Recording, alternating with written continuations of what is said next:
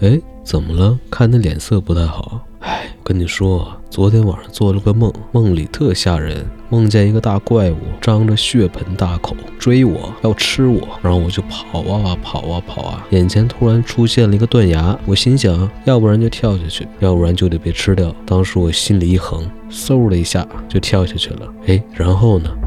然后我就醒了。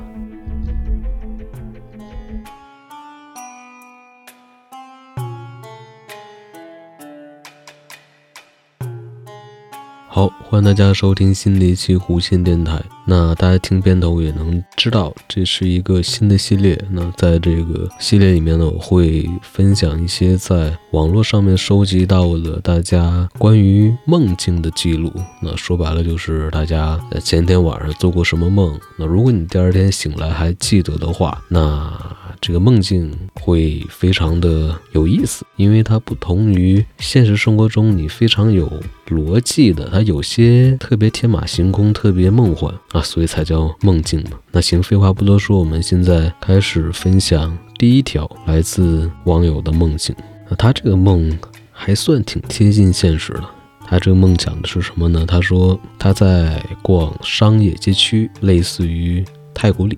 在一家店里面呢，吃着小吃，在要走的时候呢，想要打包，女店员打包的时候呢，特别慢，超级慢，盖子上面呢盖了一个毛茸茸的帽子，男店主看见了呢，给拿掉了，说不好意思啊，这是我的手机壳。然后这个梦的主人，嗯，这个东西能当手机壳吗？就非常疑惑。然后她男朋友呢，坐飞机回家后一直没有回她的电话，她看天色很晚了，怕没有公交车。于是就催店员快一点打包。最后呢，店员终于打包好了，里面的食物呢，竟然不是他点的。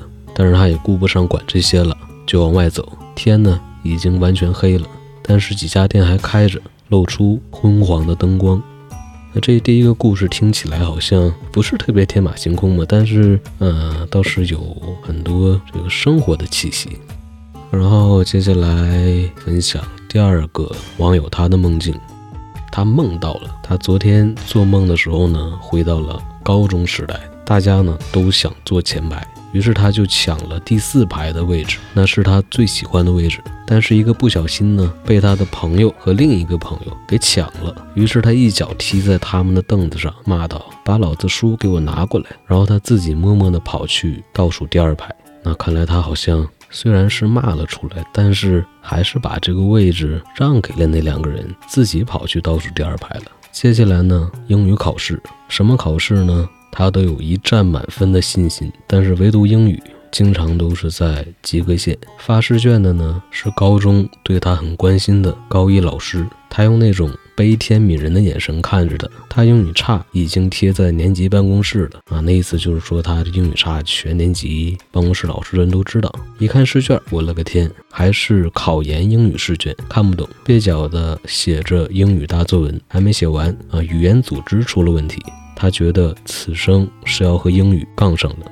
那这个梦一看就是这位网友，要不然他就是现在还在上学，只不过是在读大学或者考研究生、考博之类的，要不然就是他的压力太大，否则他为什么做梦都能梦到高中时代考试答卷子什么之类的？看来学生时代考试是很多人的噩梦。其实我自己也梦到过，有机会分享。那接下来呢？这位网友分享的梦呢，就比较符合开头说的那种特别天马行空、特别没有逻辑那种。他这个梦是怎么样的呢？他说啊，不对，他梦到到水下世界，似乎是想找什么东西。他看到一个砖石残破的高塔，它的壁上破落的大块成吨的砖石是那样的多，以至于从结构上，他都不认为。它应该能被撑起来。高塔虚烟的围着的空间里的海洋生物更丰富。在破落砖塔的左下角落，附着着几个独立的牢房，没有顶的一层几平一个的破隔间，应该是关押海盗囚犯的。但几个房间里都是一个人都没有。这时候，海中精灵在高塔外呼唤，说这座高塔是幻墙水族箱，它的外墙的每一块灰巨砖都是可虚可实转化的。说话间呢，高塔墙体上的砖就开始不停闪烁、转变起来，看起来特别不真实。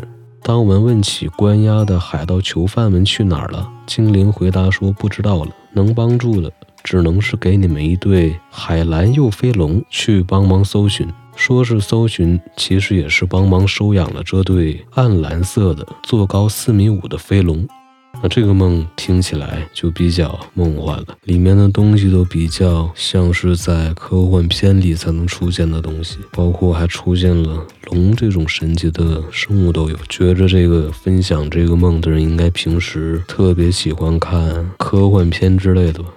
行。这一期的节目就是这样，然后你觉得特别值得听一下的梦呢，也可以发过来，然后我给它整理出来，做成下一期节目。那这一期的节目就是这样，我们下期再见。